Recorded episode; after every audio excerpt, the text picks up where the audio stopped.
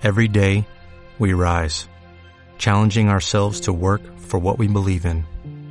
At U.S. Border Patrol, protecting our borders is more than a job, it's a calling. Agents answer the call, working together to keep our country and communities safe. If you are ready for a new mission, join U.S. Border Patrol and go beyond. Learn more at cbp.gov/careers. Hola,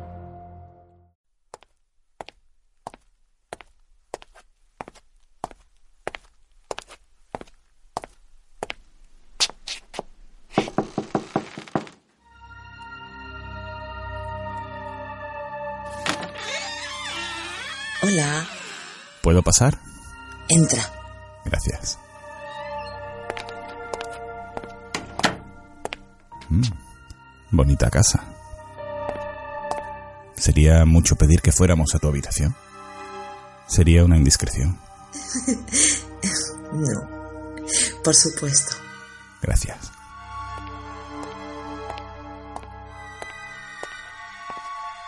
No quiero parecer atrevido ni descarado. Pero la historia de hoy sería conveniente que la escucháramos sentados en tu habitación. ¿Te apetece un café? Gracias, muy amable.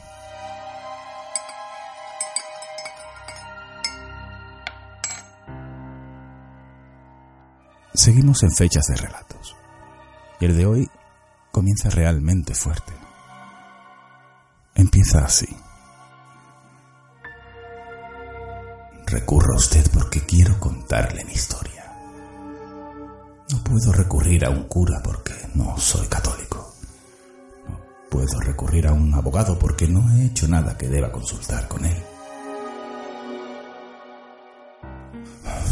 Lo único que hice fue matar a mis hijos, de uno en uno.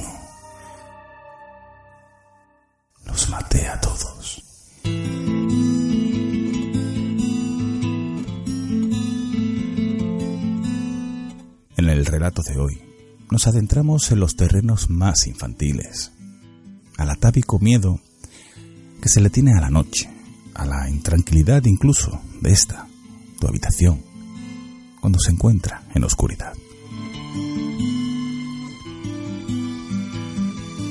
Estás escuchando el programa de noche. Tienes el armario cerca. Está abierto o entreabierto. Eres capaz de dormir cuando miras sus puertas y no están cerradas. No sé si antes no le dabas importancia a tu ropero, pero quizá, a partir de hoy, deberías de empezar a tenerle algo más de respeto. A los espejos se le ha otorgado un poder especial. Quizá una ventana desde donde pueden verte mientras duermes. Porque tendrás también un espejo en la habitación.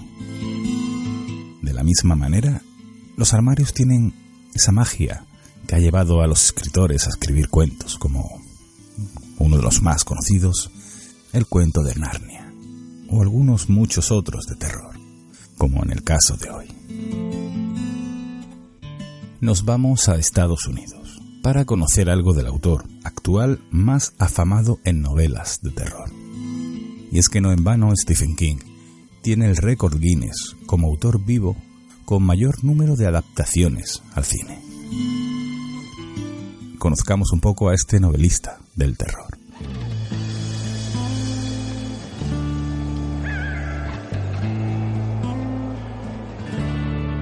No ha sido fácil la vida del escritor de mirada impasible.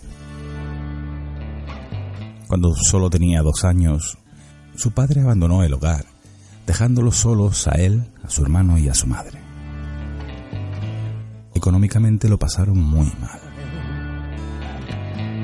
En 1971 se casa con Tabitha, una joven que trabajaba en la biblioteca donde él lo hacía para pagarse sus estudios. No les va bien. La miseria les hunde. Tienen tres hijos y los cinco vivían en un pequeño remolque. Imaginaos. No puede con tanta presión y coquetea con el alcohol y las drogas. Cuando escribe Carrie, no le gusta. De hecho, es una mujer quien rescata la novela del cubo de la basura y la envía a una editorial. Pasa el tiempo y cuando Stephen le comenta que jamás tuvo que gastarse ni un centavo en sellos, recibe una oferta de compra de 2.500 dólares. No se lo podían creer. Pues, además, al poco, los derechos de la novela de Carrie son vendidos por 400.000 dólares, de los que Stephen King recibió 200.000. Aquí comienza la subida profesional, que desentona con su vida personal. Quizá no entiende qué está pasando, o no sabe asimilarlo, y las drogas y el alcohol vuelven con más fuerza que nunca. En la novela El Resplandor, se identifica con el escritor que poco a poco se vuelve loco y que se encierra en sí mismo. Como es normal, en estas personas no quieren escuchar y prometen una y otra vez que es la última. Hartos ya su familia y sus amigos de verlo en el estado en el que se encontraban y de tanta falsedad en sus palabras, entraron en su estudio y comenzaron a juntar todas las colillas de marihuana, los plásticos donde traía la cocaína, las latas de cervezas vacías, las cajas de analgésicos y antidepresivos. La montaña de aquella basura, de autodestrucción, era enorme.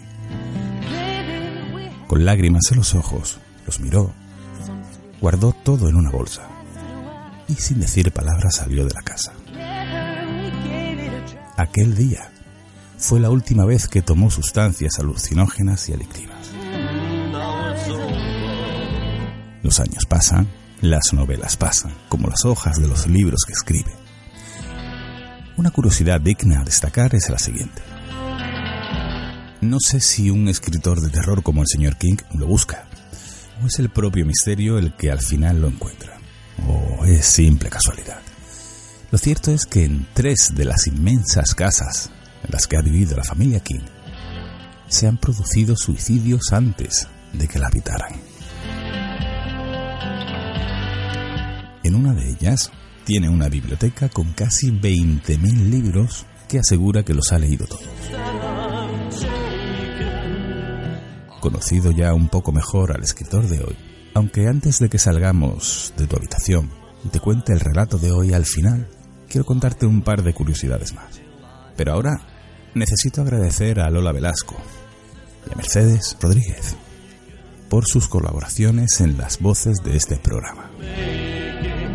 Por otro lado, y de manera muy cariñosa, al Centinela del Misterio, por el especial que hizo la semana pasada sobre la llamada de la luna.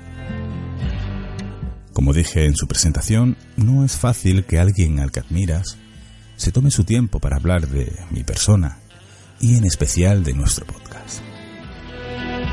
Agradecer también a Edenex, la radio del misterio, a Radio Mundo Insólito, en Evox a Misterios en Negro y al propio Evox, pues a decir verdad, sin ellos ahora mismo no estarías escuchándome. En último caso, agradecer también por la difusión que nos dan a Enigmas al Descubierto Radio, del amigo Xerar García. Mi nombre es José Manuel Rodríguez y da comienzo La llamada de la luna. ¿Te imaginas escuchar en un mismo programa misterio, arte, cultura, enigmas, historia? Pues aquí lo tienes todo. La llamada de la luna con José Manuel Rodríguez, el caminante.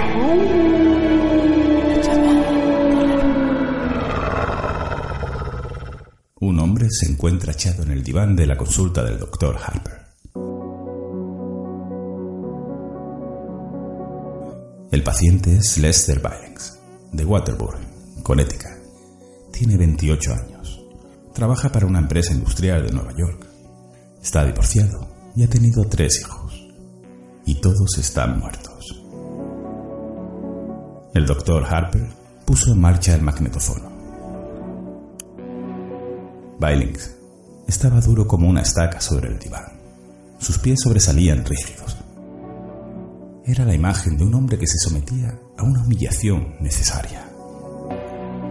Tenía las manos cruzadas sobre el pecho, como un cadáver. Sus facciones se mantenían escrupulosamente compuestas. Miraba al simple cielo raso, blanco, de paneles, como si por su superficie desfilaran escenas e imágenes. Al doctor Harper le pareció que Billings tenía un aspecto demacrado y envejecido. Su cabello era su tez pálida. Sus ojos encerraban todos los secretos miserables del whisky.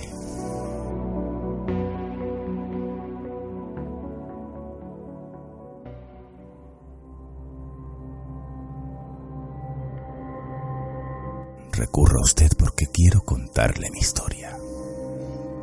No puedo recurrir a un cura porque no soy católico. No puedo recurrir a un abogado porque no he hecho nada que deba consultar con él. Lo único que hice fue matar a mis hijos. De uno en uno.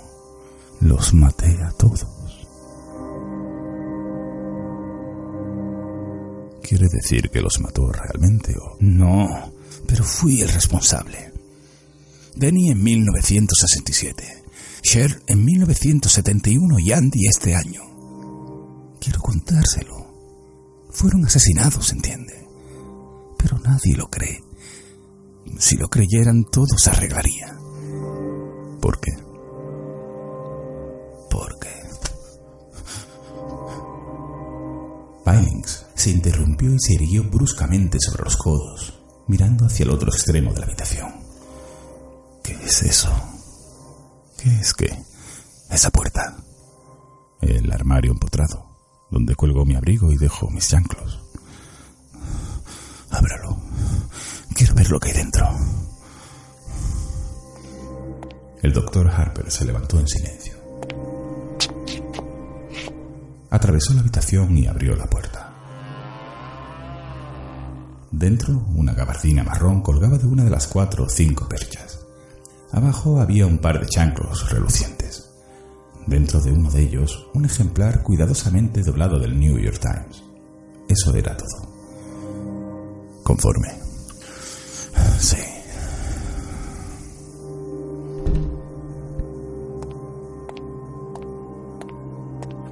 Decía que si pudiera probar el asesinato de sus tres hijos, todos sus problemas se solucionarían. ¿Por qué? Me mandarían a la cárcel.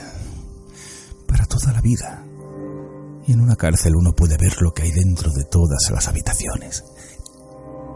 Todas las habitaciones.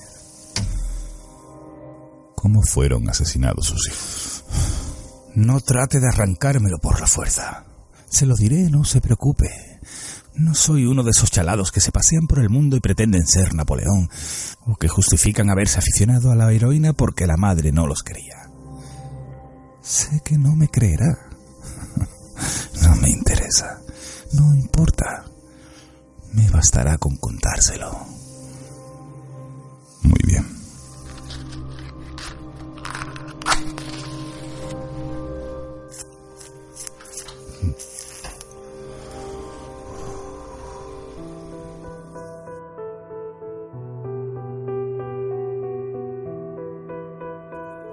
Me casé con Rita en 1965. Yo tenía 21 años y ella 18. Estaba embarazada. Ese hijo fue Denny.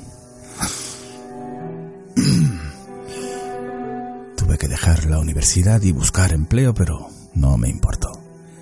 Los amaba a los dos. Éramos muy felices. Rita volvió a quedarse embarazada poco después del nacimiento de Denny y vino al mundo en diciembre de 1966. Andy nació en el verano del 69 cuando Denny ya había muerto. Andy fue un, un accidente. Eso dijo Rita. Aseguró que a veces los anticonceptivos fallan. Yo sospecho que fue más que un accidente. Los hijos atan al hombre, usted sabe. Y eso les gusta a las mujeres, sobre todo cuando el hombre es más inteligente que ella, ¿no le parece? Hmm. Pero no importa. A pesar de todo la quería. ¿Quién mató a los niños? El coco. El coco los mató a todos. Sencillamente. Salió del armario y los mató.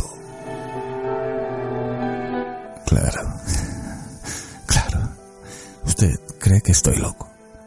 Lo leo en su cara, pero no me importa. Lo único que deseo es desahogarme e irme. Le escucho.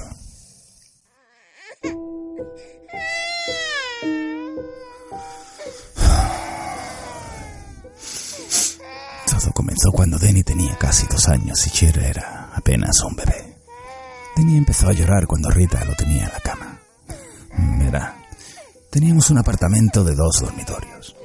Cher dormía en una cuna en nuestra habitación. Al principio pensé que Denny lloraba porque ya no podía llevarse el biberón a la cama. Ya lo dejará. No lo obligues. Rita dijo que no nos obstináramos, que tuviéramos paciencia, que le diéramos el biberón y que él ya lo dejaría solo. Pero así es como los chicos se echan a perder. Si eres tolerante con ellos, los malcrías. Después te hacen sufrir. Se dedican a violar chicas, ¿sabe? O, o empiezan a drogarse. O se hacen maricas. ¿Se imagina? ¿Se imagina lo horrible que es despertar una mañana y descubrir que su chico, su hijo varón, es marica? Sin embargo, sin embargo, después de un tiempo, cuando vimos que no se acostumbraba, empecé a acostarle yo mismo. Si no dejaba de llorar, le daba una palmada. Le pasa algo con la luz. Siempre se pone a llorar cuando apagamos la luz. Entonces Rita dijo que repetía cada rato, luz, luz. Bueno, no sé. ¿Quién entiende lo que dicen los niños tan pequeños? Solo las madres lo saben. Rita quiso instalarle una lámpara de noche. Uno de esos artefactos que se adosan en la pared con la figura del ratón Mickey o de Huckleberry Hound o, o de lo que sea. No se lo permití. No, si un niño no le pierde el miedo a la oscuridad cuando es pequeño, nunca se acostumbrará a ella. De todos modos, murió el verano que siguió al nacimiento de Cher. Esa noche lo metí en la cama. Empezó a llorar enseguida. Esta vez entendí lo que decía. Señaló directamente al armario cuando lo dijo. El coco. El coco, el coco, papá. Apagué la luz y salí de la habitación. ¿Por qué demonios le enseñas palabras raras al niño? Le estás metiendo miedo. Solo sabe decir el coco, mirando el armario. Te juro que yo no le he nada. Te lo juro. Sentí deseos de pegarle un par de bofetadas. Pero me contuve. Verá, ese fue un mal verano para mí. Solo conseguí que me emplearan para cargar camiones de Pepsi en un almacén y estaba siempre cansado. Cher se despertaba y lloraba todas las noches, y Rita la tomaba en brazos y gemoteaba. Ya está, ya está. No llores. Oh, le aseguro que a veces tenía ganas de arrojarlas a las dos por la ventana. Sí, Jesús, a veces los mocosos te hacen perder la cabeza. Podrías matarlos.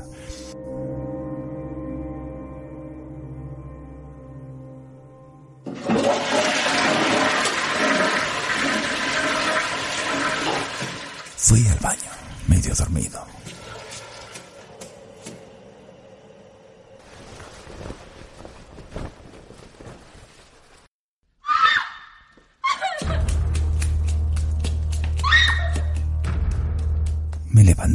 Entré en la habitación. El crío estaba acostado boca arriba, muerto, blanco como la harina excepto donde la sangre se había se había acumulado por el efecto de la gravedad.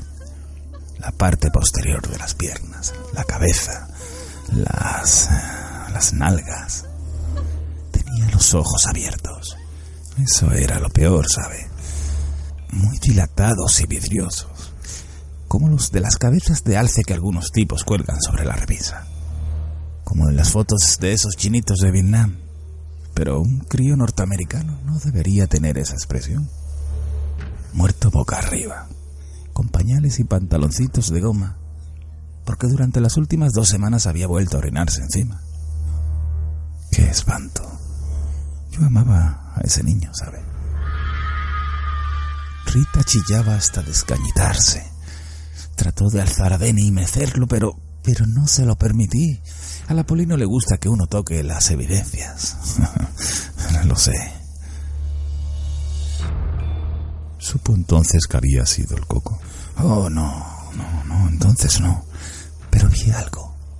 En ese momento no le di importancia, pero mi mente lo archivó. ¿Qué fue? La puerta del armario estaba abierta. No mucho, apenas una rendija. Pero verá, yo sabía que la había dejado cerrada. Dentro había bolsas de plástico. Un crío se pone a jugar con una de ellas y... adiós. Se asfixia, ¿lo sabía? Sí. ¿Qué sucedió después? ¿Lo enterramos? Hubo una investigación. Claro que sí. Vino un jodido matasanos con un estetoscopio y un maletín negro lleno de chicles y una zamarra robada de alguna escuela veterinaria. Colapso en la cuna fue el diagnóstico. ¿Ha oído alguna vez semejante disparate? El crío tenía tres años. El colapso en la cuna es muy común durante el primer año de vida, pero el diagnóstico ha aparecido en los certificados de defunción de niños de hasta cinco años, a falta de otro mejor. ¡Mierda!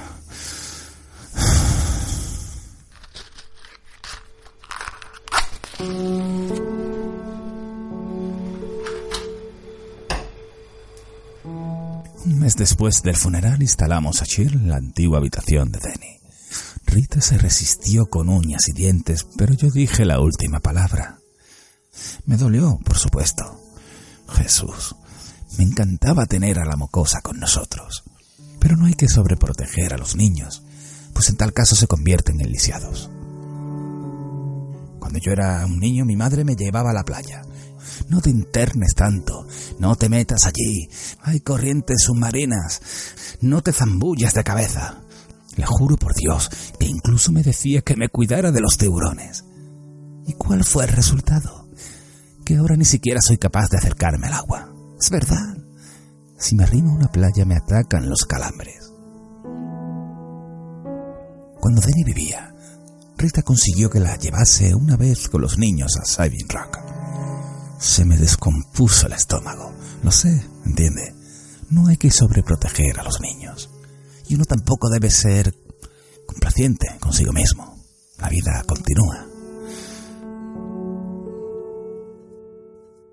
Sheer pasó directamente a la cuna de Denny. Claro que arrojamos el colchón a la basura. No quería que mi pequeña se llenara de microbios. Así transcurrió un año y una noche. Cuando estoy metiendo a Cheryl en su cama, empieza a aullar y chillar y a llorar. El coco, papá, el coco. Eso me sobresaltó. Decía lo mismo que Denny. Y empecé a recordar la puerta del armario, apenas entreabierta cuando la encontramos. Quise llevarla por esa noche a nuestra habitación. ¿Y la llevó? No. ¿Cómo podía confesarle a Rita que me había equivocado? Tenía que ser fuerte. Ella había sido siempre una marioneta. Recuerde con cuánta facilidad se acostó conmigo cuando aún no estábamos casados. Por otro lado, recuerde con cuánta facilidad usted se acostó con ella. ¿Pretende tomarme el pelo? Claro que no. Entonces deje que lo cuente a mi manera. Estoy aquí para desahogarme, para contar mi historia. No hablaré de mi vida sexual si eso es lo que usted espera. Rita y yo hemos tenido una vida sexual muy normal, sin perversiones. Sé que a algunas personas les excita hablar de eso, pero no soy una de ellas. De acuerdo. De acuerdo.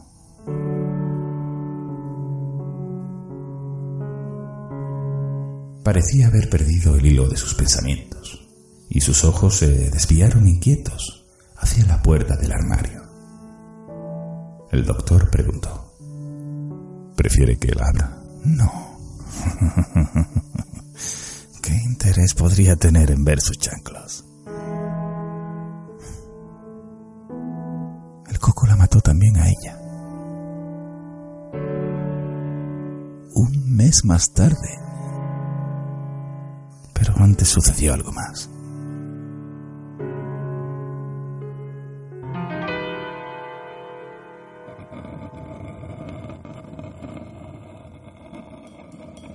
Una noche oí un ruido ahí dentro. Y después Sher gritó.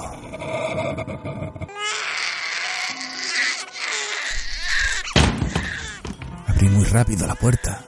La luz del pasillo estaba encendida y, ella estaba sentada en la cuna llorando y, y algo se movió. En las sombras, junto al armario, algo se deslizó. La puerta del armario estaba abierta. Un poco, solo una rendija.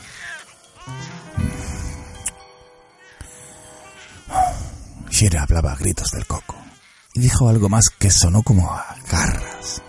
Solo que ella dijo galas, ¿sabe? A los niños se les resulta difícil pronunciar la R. ¿Qué le pasa? ¿Le pasa algo? Son solo las sombras de las ramas del techo.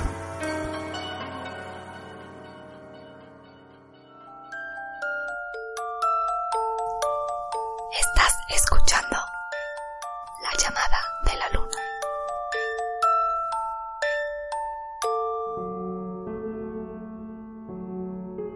Galochas. ¿eh?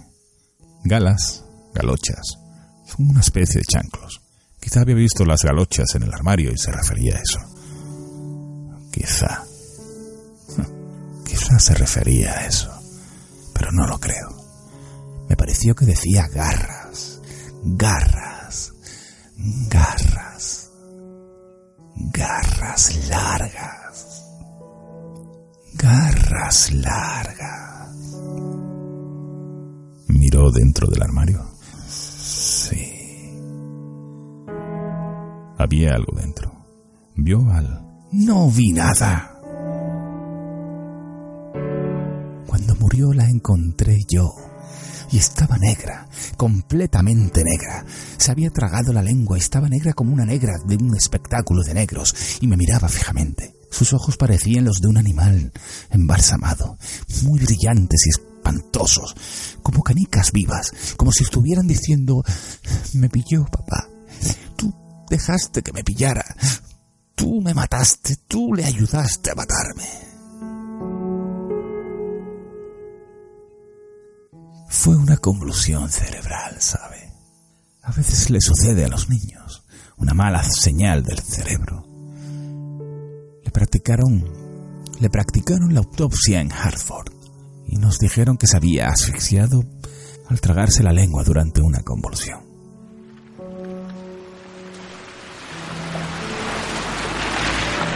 Yo tuve que volver solo a casa porque Rita se quedó allí bajo el efecto de los sedantes. Estaba fuera de sí.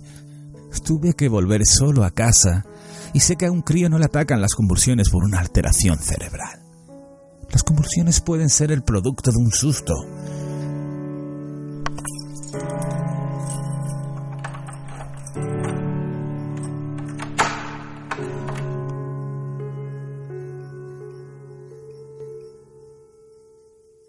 Dormí en el sofá con la luz encendida. ¿Sucedió algo? Tuve un sueño.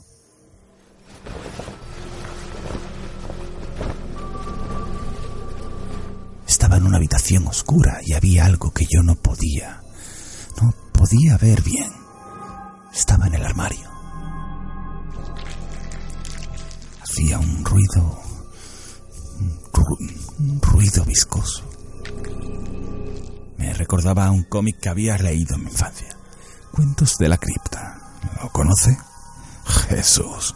Había un personaje llamado Graham Ingles, capaz de, de invocar a los monstruos más abominables del mundo y a algunos de otros mundos. De, todos modos, en este relato una mujer ahogaba a su marido, ¿entiende? Le ataba unos bloques de cemento a los pies y lo, lo arrojaba a una cantera inundada. Pero él volvía, Estaba totalmente podrido y de color negro verdoso y los peces le habían devorado un ojo y tenía algas enredadas en el pelo. Volvía y la mataba. Y cuando me desperté en mitad de la noche, pensé que lo encontraría inclinándose sobre mí, con garras, largas garras. El doctor Harper consultó su reloj. Lester Billings estaba hablando desde hacía casi media hora. Cuando su esposa volvió a casa, ¿cuál fue su actitud respecto a usted? Aún me amaba. Seguía siendo una mujer sumisa. Ese es el deber de una esposa, ¿no le parece? La liberación femenina solo sirve para aumentar el número de chalados. Lo más importante es que cada cual sepa ocupar su lugar, su su... su sitio en la vida. Eso es. Y la mujer debe seguir al marido. Oh, durante los primeros cuatro o cinco meses que siguieron a la desgracia, estuvo bastante mustia. Arrastraba los pies por la casa, no cantaba, no veía la televisión, no reía. Yo sabía que se sobrepondría. Cuando los niños son tan pequeños, uno no llega a, uno no llega a encariñarse tanto. Después de un tiempo hay que mirar su foto para recordar cómo eran exactamente. Quería otro bebé. Quiero tener otro hijo. No es buena idea. No, de momento, no es buena idea. Es mejor así mirarlo y disfrutemos juntos el uno del otro. Le dije que era una mala idea. Oh, no de forma definitiva, sino por un tiempo. Le dije que era hora de que nos conformáramos y empezáramos a disfrutar el uno del otro. Antes nunca habíamos tenido la oportunidad de hacerlo. Si queríamos ir al cine, teníamos que buscar una canguro. No podíamos ir a la ciudad a ver un partido de fútbol si los padres de ella no aceptaban cuidar a los críos, porque mi madre no quería tener tratos con nosotros. Denny había nacido demasiado poco tiempo después de que nos casamos, ¿entiende? Mi madre dijo que Rita era una zorra, una vulgar trotacalles. ¿Qué le parece? Una vez me hizo sentar y, y me recitó la lista de las enfermedades que podía pescarme si me acostaba con una tro... con una prostituta. Me explicó cómo un día aparecía una llaguita en la po... en el... en el pene. Y al día siguiente se estaba pudriendo ni siquiera aceptó venir a la boda. El ginecólogo de Rita le vendió un chisme llamado DIU, dispositivo intrauterino. Absolutamente seguro, dijo el médico. Bastaba insertarlo en el en el en el, en el aparato femenino y listo. Si hay algo allí, el óvulo no se fecunda, ni siquiera se nota, ni siquiera sabes que está allí y al año siguiente volvió a quedar embarazada. Vaya seguridad absoluta. Ningún método anticonceptivo es perfecto. La píldora solo es en el 98% de los casos, y el DIO puede ser expulsado por contracciones musculares, por un fuerte flujo menstrual, en casos excepcionales durante la evacuación. Sí, o la mujer se lo puede quitar. ¿Es posible? ¿Y entonces qué? Empieza a tejer prendas de bebé, canta bajo la ducha y come como una loca. Se sienta sobre mis rodillas y dice que debe ser la voluntad de Dios. ¡Mierda! El bebé nació al finalizar el año que siguió a la muerte de Cher. Exactamente. Un varón. Le llamó Andrew Lester Pylens. Yo no quise tener nada que ver con él, por lo menos al principio. Decidí que puesto que ella había armado el jaleo, tenía que apañársela solita. Sé que esto puede parecer brutal, pero no olvide cuánto, cuánto había sufrido yo. Sin embargo, terminé por cobrarle cariño, ¿sabe? Para empezar, era el único de la camada que se parecía a mí. Denny guardaba parecido con su madre y Shirley no se había parecido a nadie, excepto tal vez a la abuela. Pero Andy era idéntico a mí. Cuando volvía de trabajar iba a jugar con él. Me cogía solo el dedo y sonreía y gorgoteaba. A las nueve semanas ya sonreía como su papá.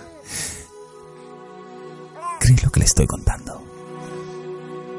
Y una noche, este aquí que salgo de una tienda con un móvil para colgar sobre la cuna del crío.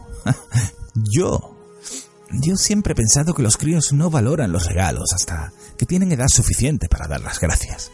Pero ahí estaba yo, comprándole un chisme ridículo y...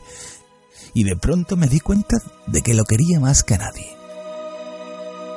Ya había conseguido un nuevo empleo muy bueno. Vendía taladros de la firma Cluet Sons. Había prosperado mucho y cuando Andy cumplió un año, nos mudamos a Waterbury. La vieja casa tenía demasiados malos recuerdos y demasiados armarios. El año siguiente fue el mejor para nosotros. Daría, daría todos los dedos de la mano derecha por poder vivirlos de nuevo. Oh, oh, aún había guerra en Vietnam.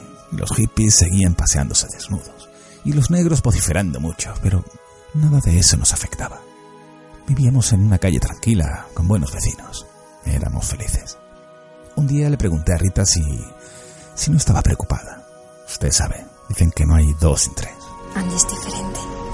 Dios lo ha rodeado con un círculo mágico. Contestó que, que eso no nos aplicaba a nosotros, que Andy era distinto, que Dios lo había rodeado con un círculo mágico.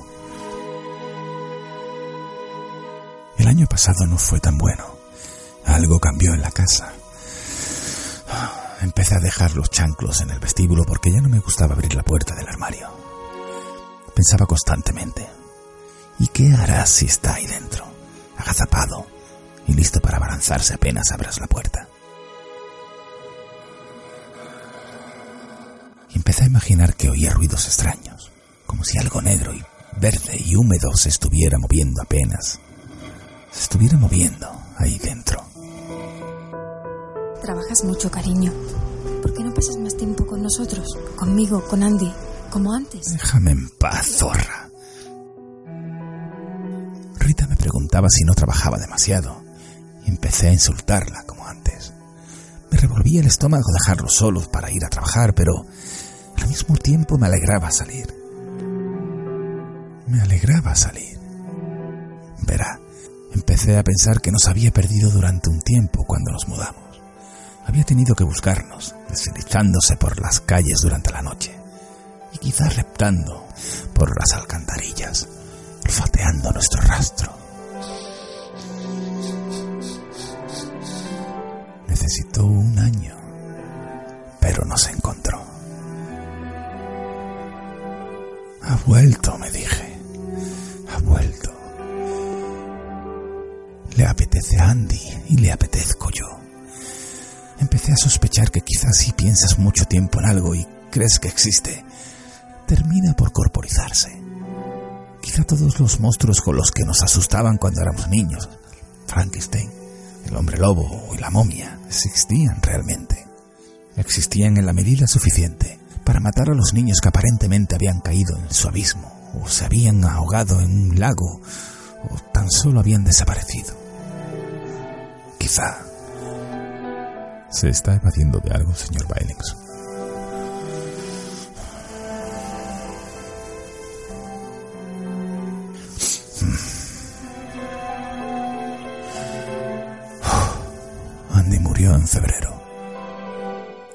Estaba en casa. Había recibido una llamada de su padre.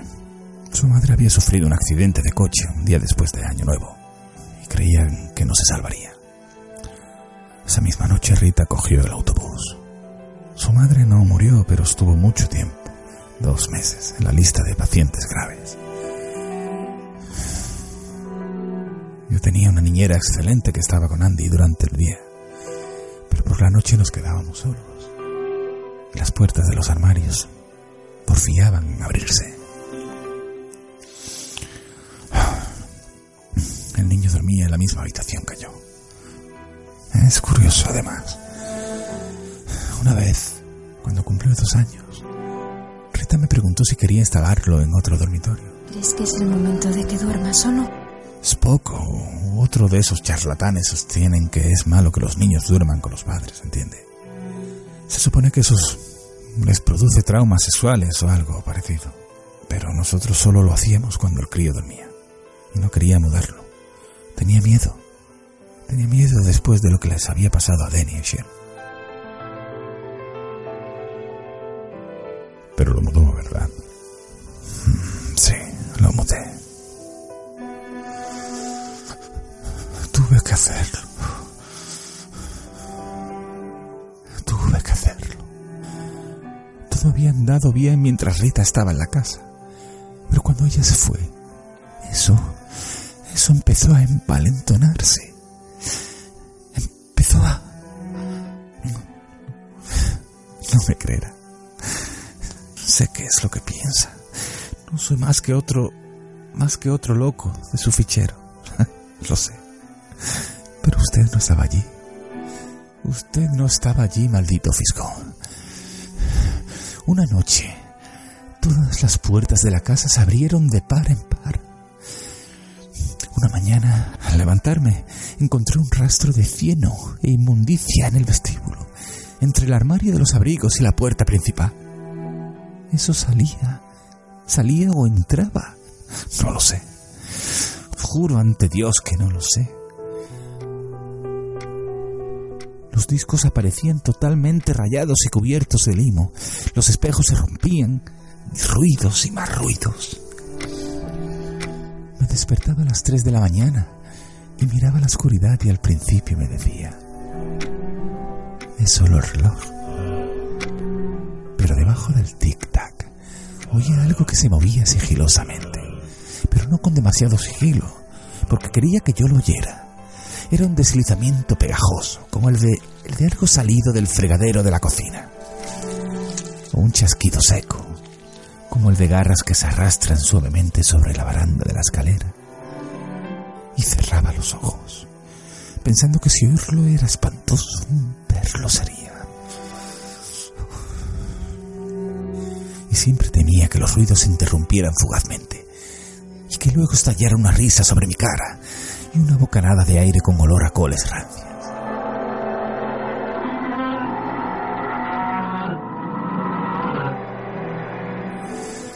Y que unas manos se cerraran sobre mi cuello. De modo que lo mudé. Verá, sabía que primero iría a buscarlo a él. Porque era más débil. Y así fue.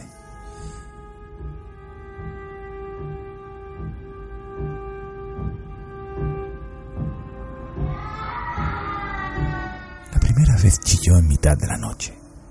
Y finalmente, cuando reuní los cojones suficientes para entrar, lo encontré de pie en la cama y gritando. El coco, papá, el coco. Quiero ir con papá. Quiero ir con papá, el coco. Pero no pude, no pude. Y una hora más tarde oí un alarido.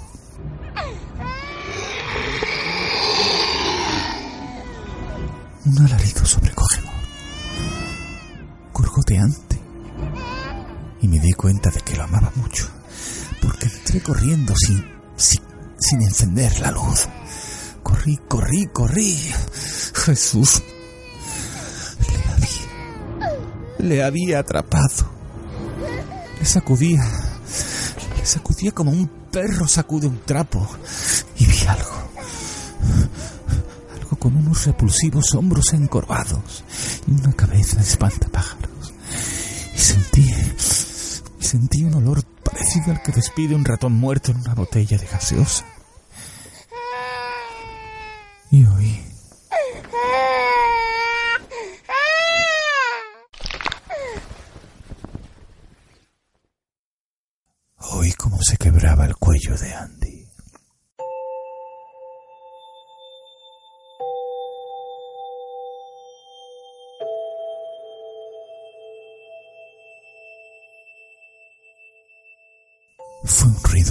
el del hielo que se quiebra cuando uno patina sobre un estanque en invierno. ¿Qué sucedió después? Oh, me eché a correr.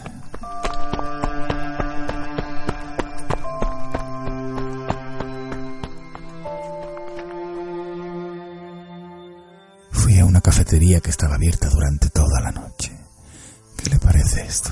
Como prueba de cobardía. Me metí en una cafetería y bebí seis tazas de café. Después volví a casa. Ya amanecía. Llamé a la policía aún antes de subir al primer piso.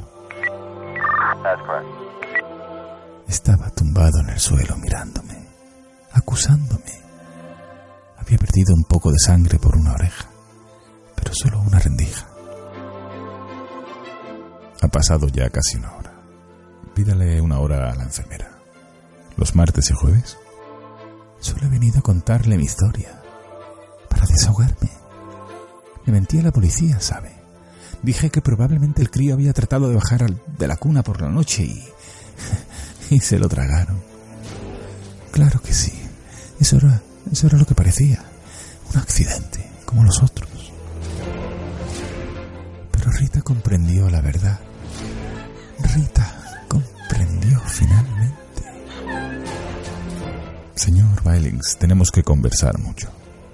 Creo que podremos eliminar parte de sus sentimientos de culpa pero antes tendrá que desear realmente librarse de ellos. ¿Acaso piensa que no lo deseo? Aún no, señor Baines. Los martes y jueves. Maldito curandero. Está bien. Está bien.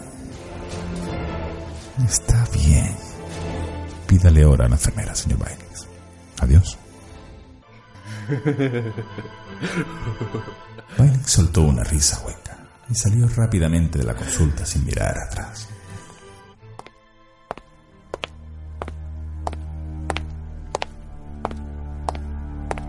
Hola. Enfermera. Enfermera. Hola. La silla de la enfermera estaba vacía. Sobre el escritorio había un cartelito que decía, vuelvo enseguida. Bailing se volvió y entró nuevamente en la consulta. Doctor, su enfermera. Ah. Su...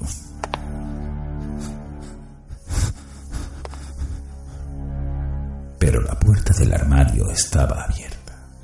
Solo una pequeña rendija.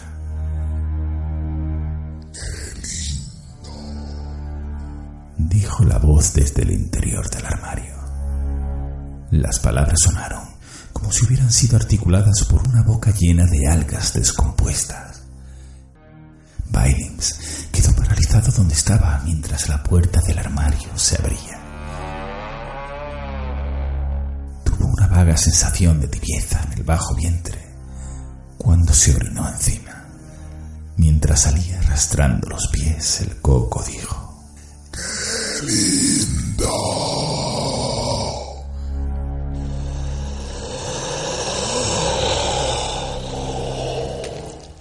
sostenía su máscara del doctor Harper en una mano podrida, de garras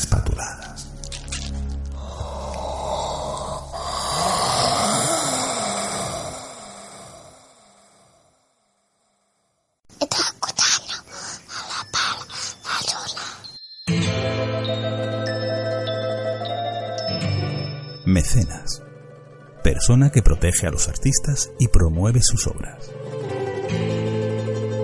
Las historias que te narro te hacen sentir, te gustan, en definitiva, te hacen viajar.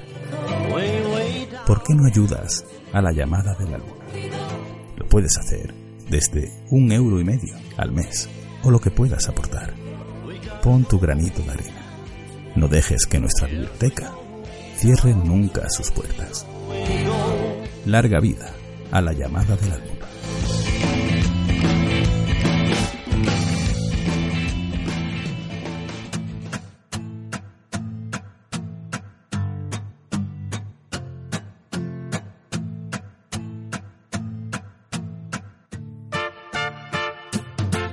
Siempre he pensado que infravaloramos a los niños, a sus pensamientos, sus inquietudes y problemas, en ocasiones nimiedades, para los problemas a los que los adultos damos más importancia. Ya sabéis, trabajo, hipoteca, salud, amor. También creo que no siempre hablan de lo que pensamos son tonterías. ¿Recordáis la niña de, en el podcast sobre la despedida de los abuelos? La pequeña jamás había visto a su abuelo. Había muerto antes del nacimiento de la cría. Y decía balbuceando que se despedía, diciéndole adiós con la mano. Entonces, ¿por qué no creer que cuando lloran teniendo miedo a la oscuridad, señalando un armario o una silla, es porque ven algo que nosotros no podemos?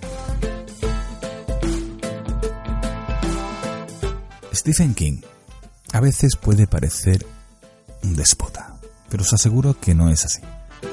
Es una persona multimillonaria, reinventada a sí mismo, saliendo de la mayor de las miserias, tanto económicas como del mundo de las drogas, y si alguien tiene los pies en el suelo es el señor King.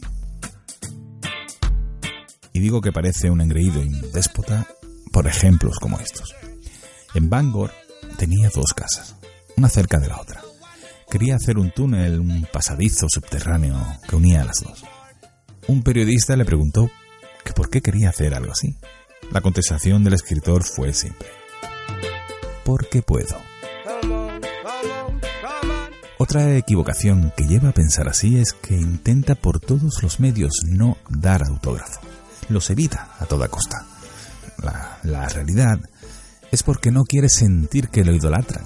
Le da vergüenza, no le gusta rodearse de multitud y encima ser el centro de atención. Tiene que hacerlo cuando presenta un libro por contrato con la editorial, pero por él no lo haría. En cambio, no se avergüenza de manifestarse en contra de la política de Trump. Odia el trato de Donald Trump hacia los inmigrantes y a algunas de sus famosas manifestaciones machistas del rubio presidente. Hablando del color de su pelo, de su cabello en sí, Stephen King ha dicho en forma jocosa que el peinado del presidente no es casualidad. Una vez dijo, fuentes confiables revelan que Donald Trump es en realidad Cthulhu. El peinado absurdo no es absurdo en absoluto. Oculta los tentáculos. Por otro lado, contraponiéndose a los que piensan que el escritor es soberbio y egoísta, decirle que junto a su mujer creó una fundación llamada Fundación Stephen and Tabitha King. Todos los años donan miles y miles de dólares, millones en ocasiones para diferentes proyectos. Con este dinero, actualiza los equipos profesionales de los bomberos, abre bibliotecas o reforma organizaciones artísticas y escolares. Incluso eh, dio 70 mil dólares en el invierno de 2011 para ayudar a las familias que no podían pagar sus facturas eléctricas.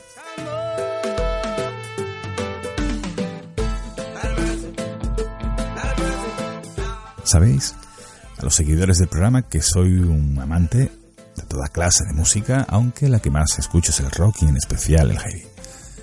Por ello me alegra saber que famosos como el señor King escucha este tipo de música mientras escribe. Así que hoy cerraré el programa con una de las mejores baladas para mí que existen en el mundo, con uno de los grupos que también le gustan al escritor. Como digo, a los que no les gusta el heavy, espero que al menos cambiéis un poco el concepto que teníais, pues si algo es valorado por todos, por todo el que le gusta la música en general, son las baladas del rock. Y de hecho, eh, la voz que escucháis es la del propio escritor, colaborando con la banda Blue Oyster Cult.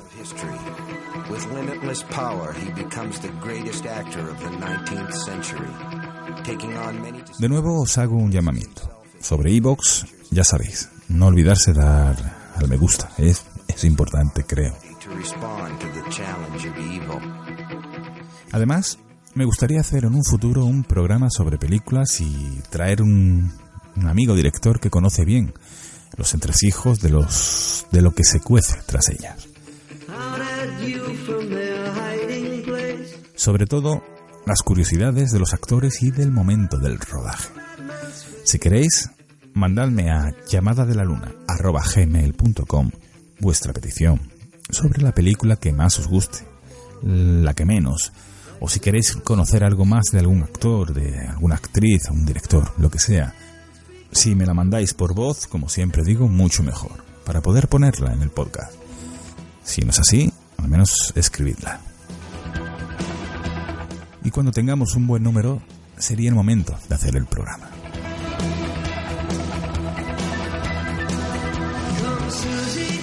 Poco más que deciros por hoy. Que sigáis disfrutando de las vacaciones el que las tenga. Que hoy, más que nunca, recordad cuando erais niños. La ilusión y aquella sonrisa que nadie, que nadie a día de hoy ha de haceros borrar.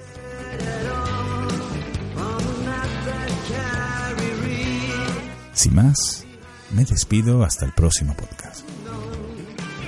Gracias por escucharme y larga vida a la llamada de la luna. Hasta el próximo programa.